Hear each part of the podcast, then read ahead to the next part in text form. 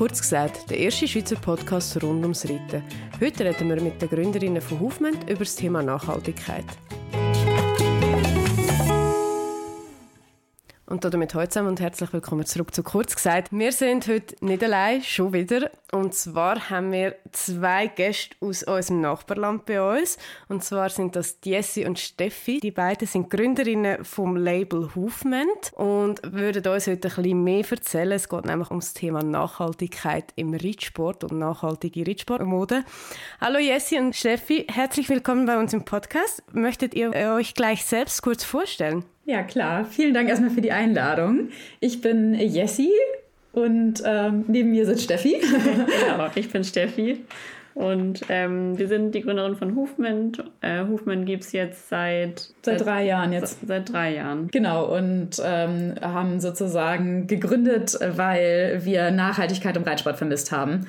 Und Steffi als gelernte Damenmaßschneiderin hat gesagt, das fehlt und da können wir echt was bewegen. Und so kam es dann zu unserer Gründung.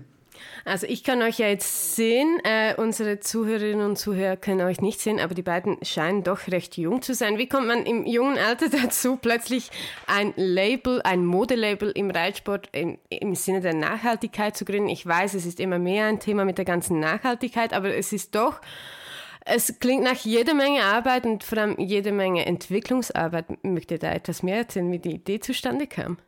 Äh, gerne. und zwar ähm, sind wir tatsächlich gar nicht mehr so super jung, wie wir, glaube ich, aussehen.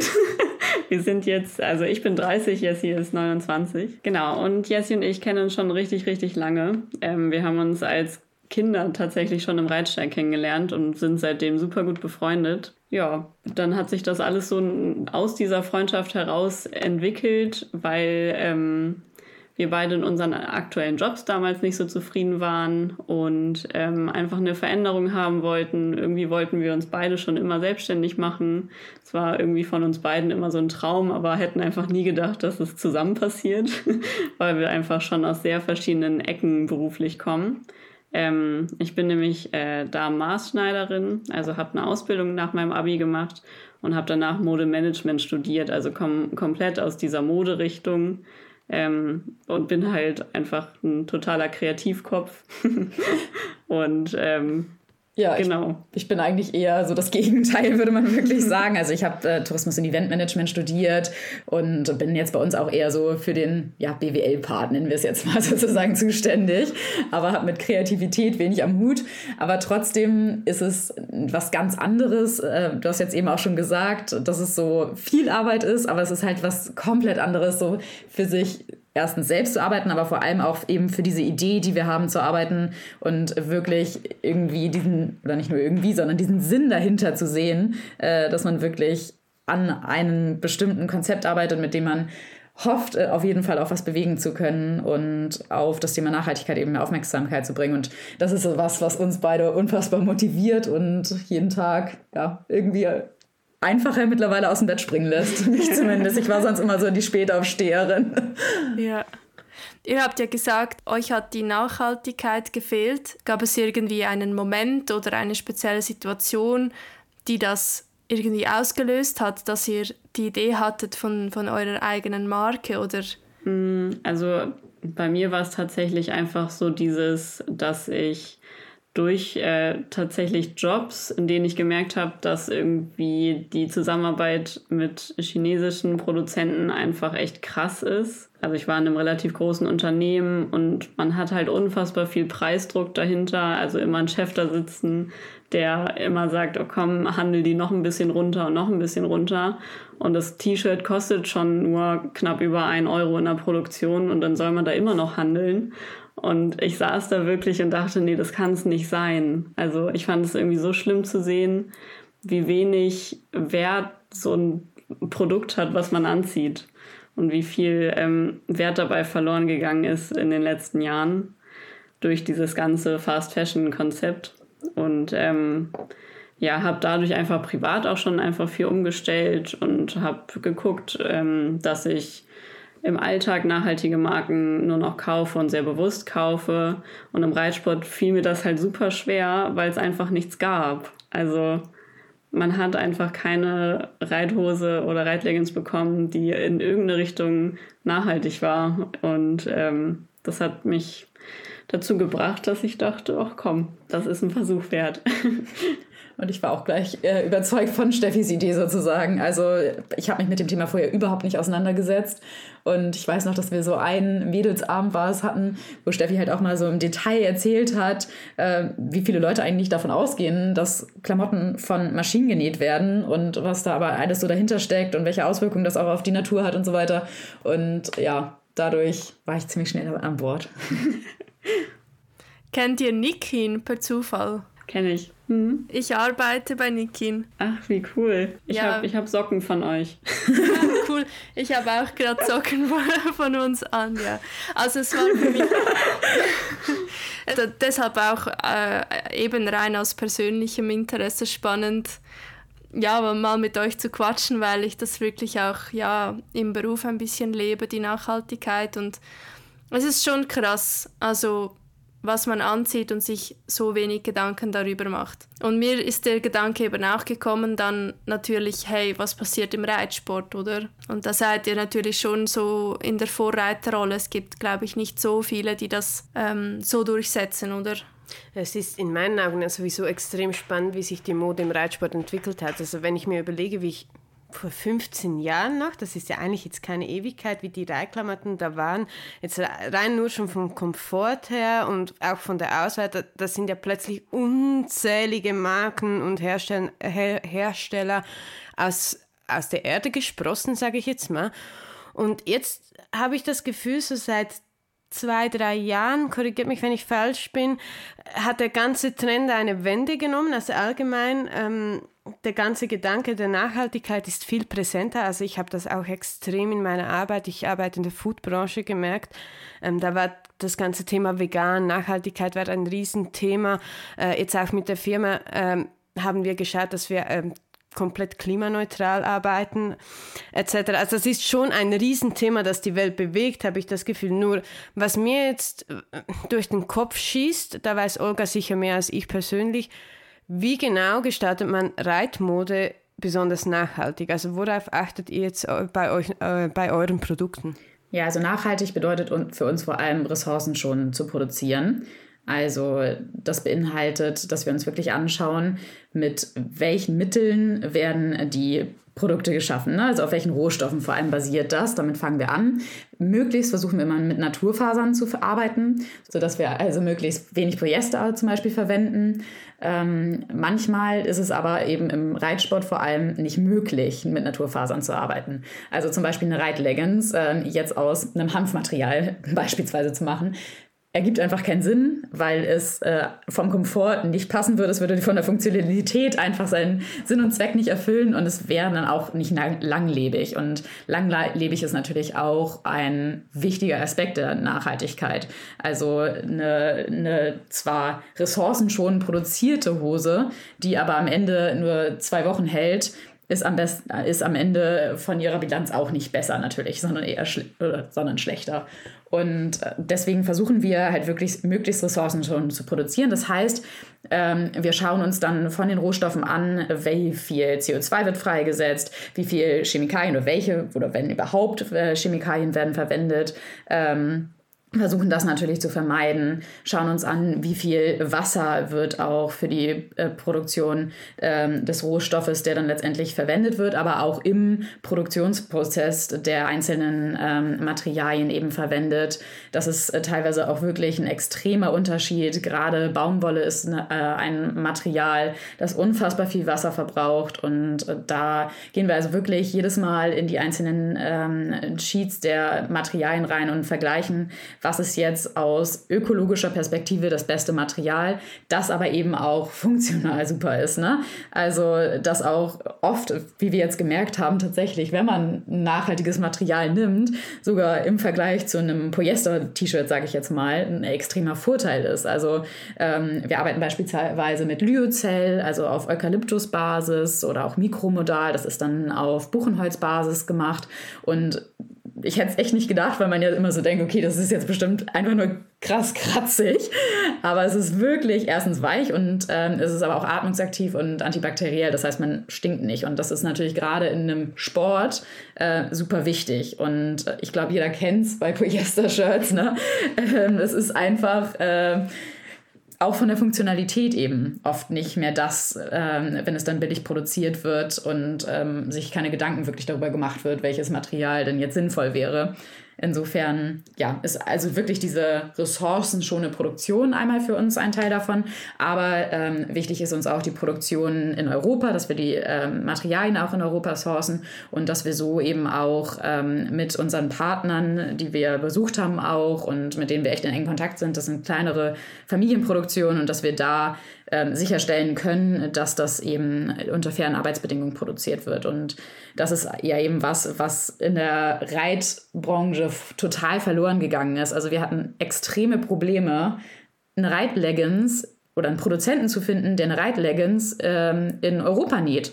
Die, weil es einfach, ich möchte nicht sagen, keine Marken mehr machen, aber offensichtlich sehr, sehr wenige, weil es für uns wirklich, äh, also im Vergleich natürlich zu anderen Produkten, extrem schwer war, überhaupt jemanden zu finden, der sich mit dem Thema schon mal auseinandergesetzt hat. Und es ist eben natürlich eben doch nicht nur eine Leggings, sondern es hat schon seine Anforderungen. Und ja, deswegen ähm, war das für uns einfach sehr frustrierend zu sehen. Also wir können äh, auch sagen, dass wir echt jede Woche Anfragen von Produzenten aus Asien bekommen, ähm, die uns finden online und die uns ähm, Angebote zu schicken, auch gerne mit bekannten Markenprodukten im Anhang ähm, und uns wirklich deren Produkte zu extrem schlimmen Preisen anbieten. Also wo man echt den Kopf schüttelt und denkt, wie kann das sein, dass diese Marken zu diesen Preisen Produkte abnehmen.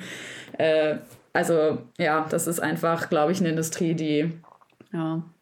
Ich glaube, dass, also das ist ja in der Modebranche auch so, dass die, also dass der Preis gar nicht unbedingt was darüber aussagt, wo das produziert wurde. Also es gibt super viele sehr, sehr teure Marken, die genauso billig produzieren wie manch andere. Und das finde ich immer sehr verwirrend für die Konsumenten. Also erstmal das und dann kommt natürlich das Greenwashing noch dazu. Und äh, ich glaube, für den no normalen Reitsportler ist es super schwierig, in diesem Irrgarten eine Marke zu finden, der er wirklich vertrauen kann. Also ich glaube generell ist, also anhand vom Preis darf man das ja nicht entscheiden, weil das weiß ich ja jetzt auch die teuren Marken haben einfach auch ein unglaublich teures Marketingbudget, das in die Produktkalkulation einfließt. Ähm, anhand von was kann man denn entscheiden, also oder respektiv feststellen, was jetzt besonders nachhaltig ist? Weil sind wir mal ehrlich, klar, ihr seid jetzt darauf ausgerichtet, aber die meisten Unternehmen haben den Trend irgendwie gerochen. Also die springen auf den Nachhaltigkeitszug so weit sie können irgendwie auf. Und ich habe jetzt auch schon sehr, sehr oft ähm, wie soll ich sagen, irgendwelche Claims gelesen, wie, wie unglaublich nachhaltig alles ist. Und wenn man fünf Minuten, in, fünf Minuten in die Recherche investiert, merkt man, okay, so nachhaltig kann das dann doch nicht sein. Habt ihr da irgendwelche Tipps, wenn man sich jetzt wirklich für, für das Thema interessiert oder sich äh, auch wirklich entsprechend ausrüsten möchte, wie man das, ja, wie, wie, man, wie man das entscheiden kann, für welche Marke da, man da brennen sollte? Also ich glaube, dass wichtigste Stichwort dabei ist Transparenz, weil ich glaube, die Marken, die wirklich komplett ganzheitlich nachhaltig agieren, die zeigen das auch. Und die, also bei uns kann man zum Beispiel auch die komplette Lieferkette des jeweiligen Produktes auf der Seite sehen. Also wo kommt das Material her, wo wird es genäht. Ähm, das kann man quasi alles nachverfolgen.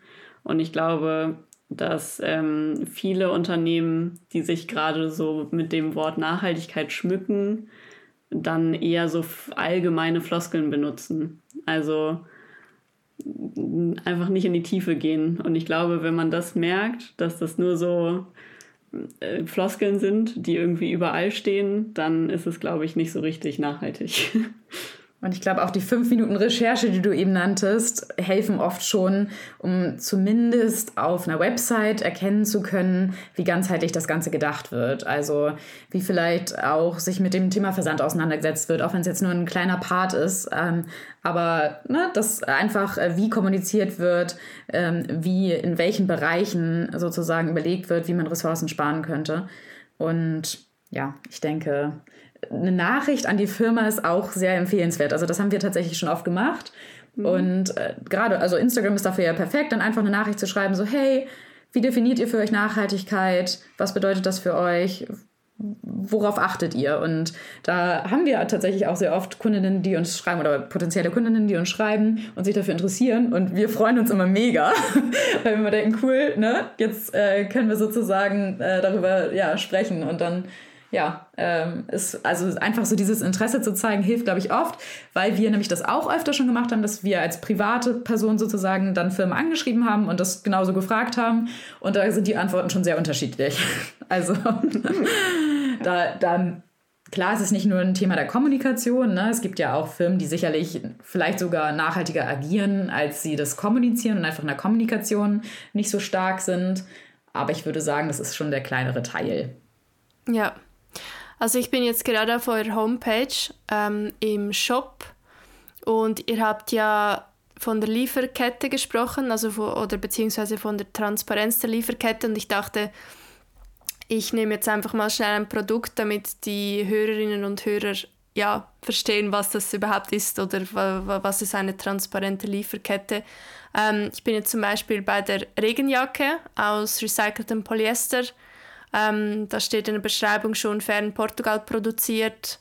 Ähm, und wenn man weiter runter scrollt, nach den Pflegehinweisen steht ähm, Design und Entwicklung im Movement Office, Materialherstellung in Italien und Fertigung der Produkte in Portugal. Also es ist wirklich in Europa von Anfang bis Schluss. Ja, wir ähm, haben wirklich für uns also die Grenze gesetzt, dass wir auf keinen Fall Materialien aus Asien eben einkaufen. Und ähm, das ist einfach natürlich auch ein Thema der ähm, Arbeitsbedingungen. Einmal, dass man dann schon wieder nicht mehr ähm, sicherstellen kann, ähm, wie diese Materialien eben dann auch entstanden sind, ne? unter welchen Arbeitsbedingungen das Ganze passiert ist und eben natürlich auch ähm, das Thema, dass wir unsere Lieferwege einfach so kurz wie möglich halten möchten. Also da gibt es, äh, kann man mal googeln, ganz interessante Seiten, wo man sehen kann, welche Wege teilweise Produkte durchlaufen, die in Asien produziert werden, wo dann an einem Ort der zigtausend Kilometer entfernt ist, nochmal ein Knopf draufgesetzt wird und dann fliegt es wieder woanders hin. Und das ist natürlich einfach was, was man sich sparen kann. Ne? Mhm. Also ich habe einfach noch einen mega irgendwie ehrlichen Kommentar oder irgendwie eine, auch vielleicht auch eine Frage, weil ich finde, oder sagen wir so, Nachhaltigkeit hat, hat einfach seinen Preis, oder? Meistens sind diese Produkte nicht zu vergleichen mit Dingen aus, keine Ahnung, H&M, C&A und so weiter. Und die Produkte aus dem Reitsport, die sind ja generell, also so eine Reithose, die kriegst du nicht für 20 Franken oder 20 Euro. Ähm, aber ich finde jetzt nicht, dass eure Preise so überrissen sind. also Nee, im Gegenteil, das ja. habe ich mir im Fall auch gedacht. Das wäre auch meine nächste Frage gewesen, weil oft ist genau das, was Olga jetzt gesagt hat, das typische Vorurteil, äh, schöne Mode, äh, respektive schöne nachhaltige Mode, das muss teuer sein. Wie kriegt ihr das hin, so ein erschwingliches Pricing ähm, zu leben? Eine Reithose für 150 Euro oder hier 140 Euro. Also das ist ein mega guter Preis. ja, also das ist halt eben auch genau unser Ziel. Also schön, dass ihr das so wahrnehmt. Da sind die Wahrnehmungen natürlich auch unterschiedlich. Ähm, aber es ist auf jeden Fall so, dass es unser Ziel ist, eben Nachhaltigkeit in die ja, breite Masse zu integrieren, weil wir eben genau dieses Vorurteil im Grunde genommen, dass es eben unbedingt teuer sein muss. Es ist immer noch ja ein teurer Preis, aber es ist eben nicht dieses völlig abwegige. Ne? Also es ist ja immer noch im Rahmen oder passend zu, sage ich mal, dem Preis anderer Marken. Und das war genau unser Ziel, dass wir gesagt haben, wir nehmen oder verzichten lieber auf eine hohe Marge und hoffen darauf, dass wir langfristig eben ja die breit, einen breiten Markt äh, erreichen können und es einfach für mehr Leute möglich machen können und ähm, jetzt eben nicht kurzfristig ähm, aus den einzelnen Produkten jetzt schon die extremen Margen rauszuziehen. Also das würde für uns einfach auch nicht zum Konzept passen und ähm, wir möchten ja eben, dass, also es ist uns wirklich ein Anliegen, dass Nachhaltigkeit äh, breiter aufgesetzt wird und dass eben da Aufmerksamkeit auf das Thema kommt. Und deswegen haben wir uns dazu entschieden und ähm, ja, sind auch ja sehr glücklich damit eigentlich, dass wir jetzt schon merken, wie groß dadurch eben auch dann das Interesse sein kann. Ne? Was ähm, man natürlich auch sagen muss, dass äh, wir natürlich nicht fähig sind, hohe Rabatte zu geben. Also der Black Friday steht ja gerade vor der Tür und äh, ich glaube, wir kennen das alle aus den letzten Jahren. Da bieten Hersteller teilweise 40, 50, manchmal sogar noch mehr Prozente an. Sowas können wir natürlich nie machen, weil das gar nicht hinhaut dann. also gut, aber jetzt mal ganz ehrlich, als Konsument, jedes Mal, wenn irgendwie Black Friday oder was auch immer ist, natürlich habe ich auch schon zugegriffen, aber in allererster Linie fühle ich mich veräppelt und zwar wahnsinnig. Sorry. Also, weil so, so viel Marketing, für das muss man jetzt nicht, nicht unbedingt Marketing studiert haben, dass das im Pricing bereits eingerechnet ist, ist ja aber völlig klar. Also äh, jeder, der durchs Jahr durch den normalen Preis zahlt, zahlt eigentlich mächtig drauf. Und von daher finde ich das eigentlich äh, sogar schon schön, dass ihr das so kommuniziert und sagt, okay, gut, auf diesen Zug springen wir einfach nicht drauf, weil wir haben faire, faire Preise, die das ganze Jahr durch gelten. Genau. Ja, das war uns halt total wichtig, weil ich, also ich finde gerade diese Rabattschlachten und dieses man, man verarscht ja wirklich die Konsumenten. Also wenn man für alle paar Monate, es gibt ja wirklich Marken, die bieten alle paar Wochen 50 Prozent und mehr Rabatt an. Also da fragt man sich ja wirklich so, okay, wie, wie macht ihr das? das ist schon krass. Wir haben auch tatsächlich, um das mal äh, transparenter zu machen, ähm, schon mehrmals ähm, unterschiedliche Preiskalkulationen wirklich auch über Instagram war das dann kommuniziert. Mhm. Und das ist, glaube ich, immer so ganz spannend auch äh, für Käuferinnen, um einfach zu verstehen, okay, wie setzen sich denn die Preise zusammen? Wo, woher kommt das jetzt und wie viel nehmen wir dafür auch mit? Ne? Ähm, und was müssen wir dann eigentlich davon noch finanzieren, was wir dann am Ende an dem einzelnen Produkt vielleicht ähm, verdient haben? Also, das haben wir auch schon öfter gemacht. Ja, machen wir jetzt auch in der Woche vor Black Friday wahrscheinlich wieder. Da, also das ist so unsere Themenwoche zu diesem ganzen Thema mit Rabatten, Preisen, Transparenz, Nachhaltigkeit. Ähm, da wollen wir wieder so ein bisschen darauf aufmerksam machen, um die Leute vielleicht so ein bisschen mehr zu sensibilisieren. Ähm, die nächste Frage von mir, was war eigentlich euer erste, allererstes Produkt und warum, warum habt ihr euch für dieses Produkt entschieden? Wir haben äh, ein paar Produkte gleichzeitig gelauncht. Also wir hatten eine Dreivierteljahr ungefähr Vorbereitungszeit, weil wir nämlich im Februar 2020 gegründet haben und wirklich eine Woche, nachdem wir angefangen zu arbeiten, äh, angefangen hatten zu arbeiten, dann Corona angefangen hat. Und dann äh, hatten wir sehr viel Entwicklungszeit, auch für uns. das war super ärgerlich, weil natürlich die Produktionspartner, die wir dann gefunden hatten, sehr, sehr oft in Quarantäne gegangen sind äh, Materialien länger gebraucht haben und so weiter. Aber deswegen ist es dann nicht an der Entwicklungszeit gescheitert. Steffi entwickelt bei uns alles selbst. Und dann ist aber eines unserer ersten Produkte der Rolli gewesen. Den habe ich auch gerade an. Das heißt, den haben wir auch immer noch. ähm, und ja, das ist eigentlich auch weiterhin irgendwie eines unserer Lieblingsprodukte, an dem wir äh, zwar am Schnitt dann noch ein bisschen weitergearbeitet haben und den noch ein bisschen verändert haben, aber ansonsten eigentlich auch wenig äh, noch geändert haben. ja. ja. Den gibt es jedes Jahr dann immer in neuen Farben.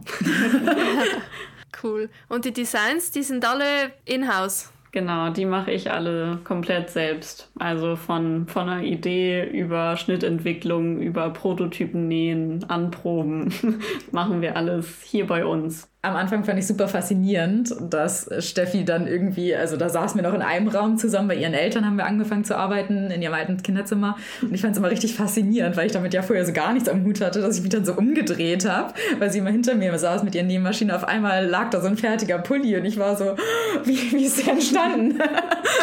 ne, wenn man so gar nicht das schon mal gesehen hat, ähm, ist schon echt cool. Also, falls ihr Wünsche habt, ne, ähm, das Immer ist übrigens. Äh, Also was ich mega cool finde, es ist nicht so Glitzer, Glitzer, Kitsch und ich mag, ich mag halt mega die Farben. Manchmal habe ich schon das Gefühl, der Reitsport rutscht so ein bisschen in dieses Bling-Bling-Glitzerzeug ab. Ja, total. Daher, ich glaube, es gibt ja. im Moment so total so zwei Lager, habe ich das Gefühl. Einmal so die, die Leute, die irgendwie bewusster kaufen und ein bisschen zeitloser, aber trotzdem ganz cool aussehen wollen. Also so eher in unsere Richtung. Und dann gibt es so, so diese extreme Glitzer, Pink, Richtung. Also das wollen wir auch nicht machen, Glitzerpink, aber wir könnten es halt auch nicht, weil das halt nicht nachhaltig geht, ne? Also kannst Glitzer ist immer weiß, Ich weiß gar nicht, ob du recycelte Glitzersteinchen kaufen kannst, aber ich glaube, wir würden es auch nicht wollen. Ihr habt ausschließlich Frauenmode, ist das so? Ja, aktuell schon, aber ähm, wir launchen tatsächlich demnächst, also kann nicht mehr lange dauern, ein Unisex-Pullover ähm, den beide tragen können. Weil wir auch immer mehr Anfragen kriegen von äh, reitenden Männern, die auch unbedingt unsere Sachen tragen wollen. Und ähm, das, ist, das ist für uns natürlich total schwierig, weil wir ja ähm, einfach immer eine gewisse Abnahmemenge haben und äh, so viele Männer erstmal finden müssen, die unsere Produkte kaufen wollen. Ähm, dafür sind wir noch ein bisschen klein, deswegen haben wir jetzt gedacht, ist so ein Unisex-Pulli eigentlich erstmal ein ganz cooler Start. Und wir sind richtig gespannt, wie der ankommt. ja, und wir haben halt echt so ein bisschen das Problem, in Anführungsstrichen, ja, oder es ist ein Problem, dass ähm, natürlich die Materialien und die Produktion echt einen Preis haben. Und selbst bei geringen Stückzahlen summiert sich das relativ schnell. Und dadurch, dass sozusagen die eine Kollektion immer aus der nächsten bei uns wächst, ist es jetzt nicht so, dass wir in Vorkasse ähm, einfach on top, selbst, also wir wollen das auf jeden Fall, ähm, einfach äh, jetzt schon Männermode sozusagen finanzieren können, sondern das wird jetzt alles nach und nach kommen und es dann kommen auch noch mehr Größen dazu und so weiter. Aber ja, so, so baut sich das eben ähm, von selbst auf. Wo verkauft ihr? Verkauft ihr nur online über eure Homepage oder habt ihr noch andere Vertriebler, die, die eure Produkte irgendwie im Sortiment haben? Oder wie, wie läuft das? Also im Moment ähm, verkaufen wir eigentlich rein über unsere Website www.hufmann.de ist das und dann ähm, ist es aber auch so, dass wir jetzt anfangen auf Messen zu gehen. Das konnten wir am Anfang aufgrund von Corona dann ja leider nicht, aber jetzt ähm, haben wir die ersten Messen gerade gemacht und gehen jetzt sogar dieses Jahr noch auf zwei. Und das macht halt mega viel Spaß, ne? Also das ist richtig cool, wenn man dann auch endlich mal Kundinnen trifft und halt auch einfach sehen kann, noch an viel mehr Menschen, wie sitzen die Produkte, ne? Also das ist halt auch was, was wir zwar per Instagram, per E-Mail manchmal gespiegelt bekommen. Hier hätte ich mir irgendwie am Ärmel noch einen Zentimeter mehr gewünscht oder sowas oder ne? Wie es dann halt eben bei unterschiedlichen äh, Typen auch sitzt. Aber das zu sehen ist für uns natürlich dann auch nochmal super, weil wir es halt hier ja nur einer begrenzten Anzahl von Freundinnen äh, anziehen. Ne? So, also natürlich testen wir irgendwie, aber es ist jetzt nicht so, dass wir Zugriff auf einfach so viele unterschiedliche Menschen haben, die unsere Sachen täglich anprobieren. Und das ist für uns, glaube ich, auch echt nochmal so ein Learning gewesen. So, ach krass, guck mal, so sitzt sie jetzt bei ihr und bei ihr. Ne? So, das, ist echt, das ist echt cool. Ich finde immer die Reaktion mega cool, wenn äh, Leute die Reitleggings anprobieren.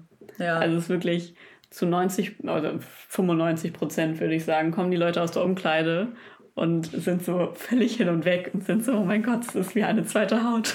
Und dann denke ich immer, ja, okay, das ist halt auch unser Werbespruch, aber. aber es ist wirklich so.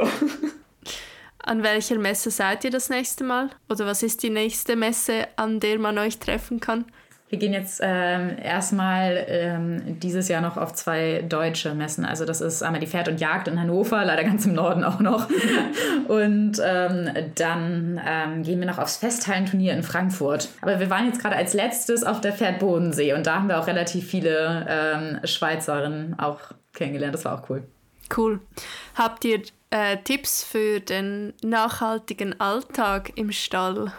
Einfach so ein bisschen den Konsum zu reduzieren. Ne? Also einfach, wenn man Dinge fürs Pferd kauft, äh, vielleicht nochmal zweimal zu überlegen, ist es wirklich was, was mein Pferd sich auch wünschen würde, was mein Pferd wirklich braucht oder was ich zum Reiten wirklich, wirklich benötige, was ein sinnvolles Produkt ist.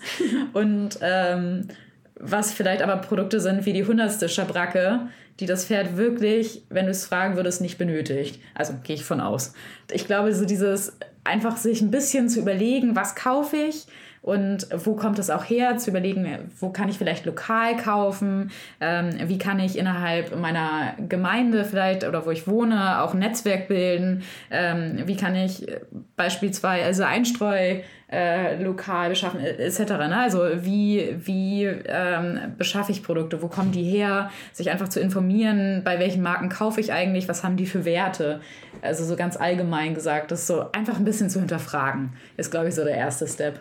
Ja, und ich glaube, also mittlerweile gibt es ja relativ, ich, sage jetzt mal, viele äh, kleinere Startups in der nachhaltigen Pferdewelt, die auch zum Beispiel Futter anbieten oder nachhaltige Pflegeprodukte für Pferde. Also da gibt es mittlerweile ja schon ein paar und sich das vielleicht einfach mal anzugucken, ob das wirklich so viel teurer ist, wie man immer denkt oder ob äh, der Unterschied gar nicht so groß ist. Und ich finde wirklich am wichtigsten ist der Konsum. Also ja, wie Jessie eben schon meinte, einfach zu hinterfragen, brauche ich das wirklich? Brauche ich jetzt wirklich den passenden Glitzerstirnriemen zu meiner Schabracke? Oder ähm, limitiere ich mich jetzt einfach mal auf zwei verschiedene Farben, die ich nur noch äh, trage, wenn eins in der Wäsche ist, dass man eins hat und das war es dann aber. und ein Riesenthema ist natürlich auch äh, das Thema Leder. Da sind wir im Reitsport ja natürlich äh, echt groß drin im Konsum von Leder. Also äh, ich meine, Ledersattel hält super lange und ähm, davon will ich deswegen jetzt auch nicht abraten, weil ne, letztendlich muss es ja auch eine gute Alternative sein. Also es gibt ja schon ähm, alternative Sättel, aber ähm, am Ende muss es ja auch ein langlebiges Produkt sein. Und deswegen finde ich eher, dass man äh, vielleicht in die Richtung gehen könnte, sich nach Recycling-Optionen umzuschauen, alte Sättel zu kaufen, ne? sich wieder Dinge, ähm, jetzt nicht im Bereich Sattel, aber wieder Dinge zu teilen, Gebrauch zu kaufen und ähm, einfach auch vielleicht zu schauen in einer Stallgemeinschaft, ähm, ob schon Dinge da sind, die man vielleicht auch mitnutzen kann, dass jetzt vielleicht auch gar nicht unbedingt jeder seine äh, seinen eigenen Ab-Appler oder was auch immer braucht, äh, sondern dass es ja auch einer tut. Also, ne, äh, ich finde so dieses einfach sich wieder so ein bisschen zusammenschließen, zu teilen, äh, finde ich auch vom Gedanken an sich ja sehr schön. Also, das ist ja nicht nur nachhaltig, sondern es ist ja auch einfach schön für die Gemeinschaft. Ja. Apropos Leder. Es gibt doch jetzt, ich glaube, Jessica vom Redo Werndl testet die gerade ähm, Reitstiefel aus Apfelleder, also irgendwie aus Apf Apfelabfällen. Mhm. Wie, äh, sagt euch das was? Ja. ja. Was sagt ihr dazu? Ja, also äh, generell gibt es mittlerweile relativ viele pflanzliche Lederarten sozusagen. Es gibt Apfelleder, Kaktusleder, Ananasleder, äh, Weintraubenleder. Also da gibt es mittlerweile richtig, richtig viel auf dem Markt, was total cool ist, finde ich. Und die fühlen sich super, super schön an. Also ich finde vom Gefühl ist es kaum Unterschied. Und wir haben zum Beispiel bei uns jetzt auch eine Queen-Pass-Tasche aus Ananasleder, die wir mit Namen besticken, ähm, weil die ganz cool ist und super stabil. Also bei, wir haben zum Beispiel Handschuhe, also wir wollten eigentlich Reithandschuhe entwickeln und auch aus so einem ähm, pflanzlichen Leder und haben da aber relativ schnell gemerkt, dass die Lederarten, die wir jetzt benutzt haben, nicht so richtig lange haltbar waren. Deswegen haben wir uns wieder so ein bisschen von dem distanziert. Also wir würden es voll gerne machen, aber ähm, warten da gerade noch so ein bisschen, bis das so ein bisschen länger auf dem Markt ist und noch so ein bisschen verbessert wurde. unser Test, unser allererster Test ist nicht, äh, es in ein Labor zu geben, sondern immer an einer Hauswand zu reiben. ja. Wir gehen immer raus, ja ich finde das, also das sagt tatsächlich schon relativ viel aus. Also da sieht ja. man echt krasse Unterschiede. Das ist jetzt wahrscheinlich nicht der professionellste Tipp hier, aber an so einer rauen Hauswand. Habt ihr noch irgendwie so einen, einen mega großen Traum oder irgendwie so ein mega großes Ziel, das ihr gerne erreichen würdet? Also ein Traum ist auf jeden Fall, denke ich, irgendwann die Produktion zu einem Großteil, wenn nicht sogar ganz, vielleicht auch zu uns selbst ähm, legen zu können, weil es natürlich irgendwie äh, das Nachhaltigste ist im Grunde genommen, was wir machen könnten, dass wir es bei uns selbst machen und dann auch zu 100 Prozent und nicht nur zu 99 Prozent sozusagen auf den Finger drauf zu haben und zu wissen, was genau wie abläuft. Ähm, das ist, denke ich, irgendwo ein Traum von uns. Träume müssen ja nicht immer Wirklichkeit werden. Also mal schauen, ob das möglich sein wird. Das schauen wir noch. Aber das ist auf jeden Fall was. Ja, gerade im Hinblick auf diese On-Demand-Produktion finde ich das einfach im Nachhaltigkeitsgedanken super, super wichtig. Also wenn wir das alles hier produzieren, können wir halt viel, viel besser On-Demand produzieren. Also jetzt müssen wir halt immer eine gewisse Menge abnehmen und ähm, wir haben halt oft, also was heißt oft, aber hin und wieder bleiben dann mal so drei Teile von irgendeinem Produkt übrig. Und die sind dann noch voll lange hier im Lager und blockieren irgendwie so ein ganzes Regal, weil diese drei Teile irgendwie nicht weggehen wollen. Und es ist dann immer so ein bisschen, dass man so denkt, so, oh Mann, es wäre einfach cool, wenn man wirklich nur das produziert, was die Leute auch wirklich kaufen und haben wollen. Aber dazu nochmal, also bei uns kommt auf gar keinen Fall was weg. Ne? Also nee. das ist halt auch denke ich, Praxis ja bei anderen Marken, dass es dann entweder irgendwie weggeschmissen wird oder irgendwie noch verscherbelt wird, aber das äh, versaut ja auch die Preise, deswegen machen das, denke ich mal, ja andere nicht.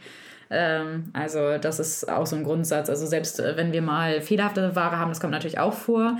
Ähm, also das ist äh, völlig ja, normal, dass es eine gewisse Fehlertoleranz ähm, auch in dem Material gibt. Also wenn ein Stofflieferant an, den, an die Näherei, die es letztendlich näht, äh, das Material losschickt, dann steht da drin, wie viele Fehler auf dem Material sind und manchmal übersieht halt die Produktion, also die Näherei dann in dem Fall einen Stofffehler. Das sind dann manchmal so kleine Ziehfäden oder sowas ähm, oder so ganz kleine so Löcher. Verdickung. Verdickung, genau. Also das ist halt teilweise wirklich auch nicht so sichtbar. Das ist natürlich auch völlig menschlich, dass sie das dann teilweise nicht sehen. Ist ja auch nicht schlimm. Aber ähm, das sind dann natürlich Produkte, wo wir sagen, okay, wir möchten hier ein hochwertiges Produkt schaffen. Das können wir jetzt nicht zum Normalpreis verkaufen. Und dann machen wir einmal im Monat eine B-Warenaktion. Der äh, besondere Ware-Tag nennen wir den immer. Und äh, da bieten wir das dann sozusagen zum reduzierten Preis an, einfach damit eben auch gerade fehlerhafte Produkte oder vielleicht Produkte, die wir bei einem Shooting schon mal getragen haben und danach gewaschen haben, dann trotzdem verkauft werden. Vielleicht auch jemand, der sich eben, auch wenn ihr sagt, äh, die Preise sind nicht extrem hoch, aber der sich eben diese Preise nicht so ähm, leisten kann, äh, dann auch eben die Möglichkeit hat, ähm, trotzdem eben das Produkt zu erwerben. Genau. Mhm. Und irgendwie so in Richtung Schabracken oder so zu gehen, ja, das ist so ein Thema. Doch. Also, wir, wir wollen eigentlich schon seit Anfang an eine Schabracke machen und sind auch ja. seit über zwei Jahren am entwickeln. Ah, was? Aber, ja, ist noch, aber ist noch ist spannend, weil ich dachte, so eine Schabracke ist doch viel irgendwie einfacher, oder nicht? Nee, also vielleicht liegt es auch einfach daran, dass es nicht mein Fachgebiet ist, weil mein Fachgebiet ist halt Klamotten. also, und mit so Schabracken hatte ich halt vorher auch so, was wirklich die Verarbeitung angeht, einfach nichts zu tun. Und äh, das Problem bei einer Schabracke ist aber, dass es ja drei Lagen gibt. Also man hat ja eine Lage, die am Pferd ist, eine, eine Innenlage sozusagen und eine, die außen ist. Und dann hat man meistens ja irgendwie noch eine schöne Kordel dran und das ist so viel Material, dass es dadurch einfach schon materialkostenmäßig, wenn man alle Lagen nachhaltig bezieht, so unfassbar teuer wird, dass wir da echt immer am Gucken sind, machen, also wollen wir das überhaupt anbieten, weil wir total am Überlegen sind, ob sich das die Leute dann wirklich kaufen, wenn die auch eine 30 Euro Schabracke bei herkömmlichen Großhändlern kaufen können. Was natürlich nicht vergleichbar ist, aber selbst eine super hochwertige Schabracke kostet 100 Euro und selbst da werden wir weit drüber liegen. Und das ist dann immer so die Frage, ob die Leute dann noch bereit sind, das wirklich zu kaufen. Und es ist tatsächlich auch total schwierig, eine perfekte Innenlage zu finden. Also entweder ist sie zu fest oder zu wabbelig und da sind wir auch irgendwie noch nicht so richtig glücklich. Also da kommt der kleine Perfektionist in uns auch manchmal durch dann. ja. Ich hätte jetzt auch gedacht, so, so zwei Schichten, eine Füllung und gut ist. Also so kann man sich täuschen als Laie. Ich glaube, uns limitiert da halt auch echt so ein bisschen, welche Möglichkeiten es auf dem nachhaltigen Stoffmarkt schon gibt. Ne? Also äh, wir haben ja jetzt auch nicht alle Möglichkeiten, äh, die man sich sonst so denken würde, vielleicht was man noch als Füllung reinmachen könnte wir sitzen hier teilweise wirklich, also ich, ich muss das manchmal machen, manchmal macht das unsere Werkstudentin, wir, wir wechseln uns da ab mit der Materialrecherche. Wir sitzen hier teilweise wirklich eine Woche lang und recherchieren ein Produkt, äh, sorry, ein Material.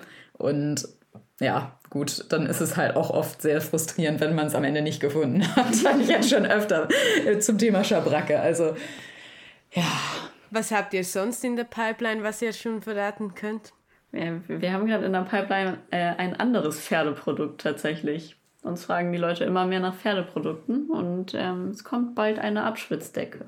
Das war aber auch nicht ganz einfach, weil man da natürlich schauen muss, dass sie sich nicht elektrisch auflädt, dass sie aber trotzdem wirklich auch die Feuchtigkeit nach außen transportiert.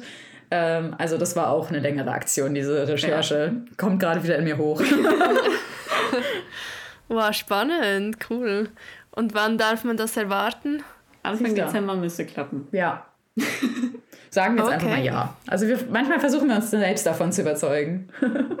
cool, da kann man sich ja freuen. Möchtet ihr etwas Werbung machen für euch? Wo kann man euch finden? Ähm, welche Produkte äh, laufen besonders gut vielleicht? Äh, was könnt ihr unseren Hörerinnen mitgeben? Also ich glaube, unsere All-Time-Favorites bei den Kunden ist einmal die Reitleggings. Im Winter auf jeden Fall der Rolli als Oberteil und auch immer richtig gut das Funktionsshirt. Und ähm, uns würde es natürlich mega, mega freuen, wenn die Leute uns auf Instagram folgen, weil wir da auch sehr, sehr viel in Richtung Aufklärung und Infos äh, ganz viel machen. Ich zeige auch immer ähm, Einblick in die Produktentwicklung, was auch immer richtig gut ankommt. Und man kann da auch immer ganz viel mitbestimmen und Farben aussuchen. Und äh, das ist immer ganz cool, wenn da ganz viele dabei sind und mitmachen und die das interessiert. Also da findet ihr uns unter @hufmint und unsere Homepage findet ihr unter www.hufmint.de.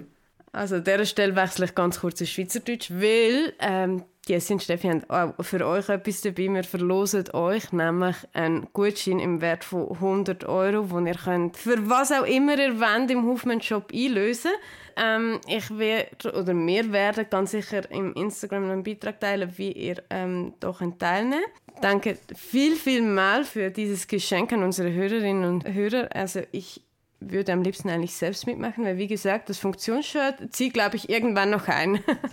Danke vielmals auch von meiner Seite und geht unbedingt in den Job ein bisschen stöbern, auch auf der Seite oder auf Insta. Mega spannend, was sie machen und also ich finde, so Entwicklungen muss man auch unterstützen und es ist also es wäre irgendwie mehr ein persönliches Anliegen, wenn das einfach ein bisschen ja, in die Massen rausgeht, oder? Also wenn wir alle am gleichen Strick ziehen, dann können wir auch etwas bewirken und checkt es ab und bestellt euch etwas Schönes und dann unbedingt folgen, verlinken und so weiter. Vielen Dank euch, hat Spaß gemacht. Ja, danke euch viel, viel mehr, dass ihr da wart und euch allen danke fürs Zuhören und bis zum nächsten Mal. Ciao zusammen. Bis zum nächsten Mal. Tschüss zusammen.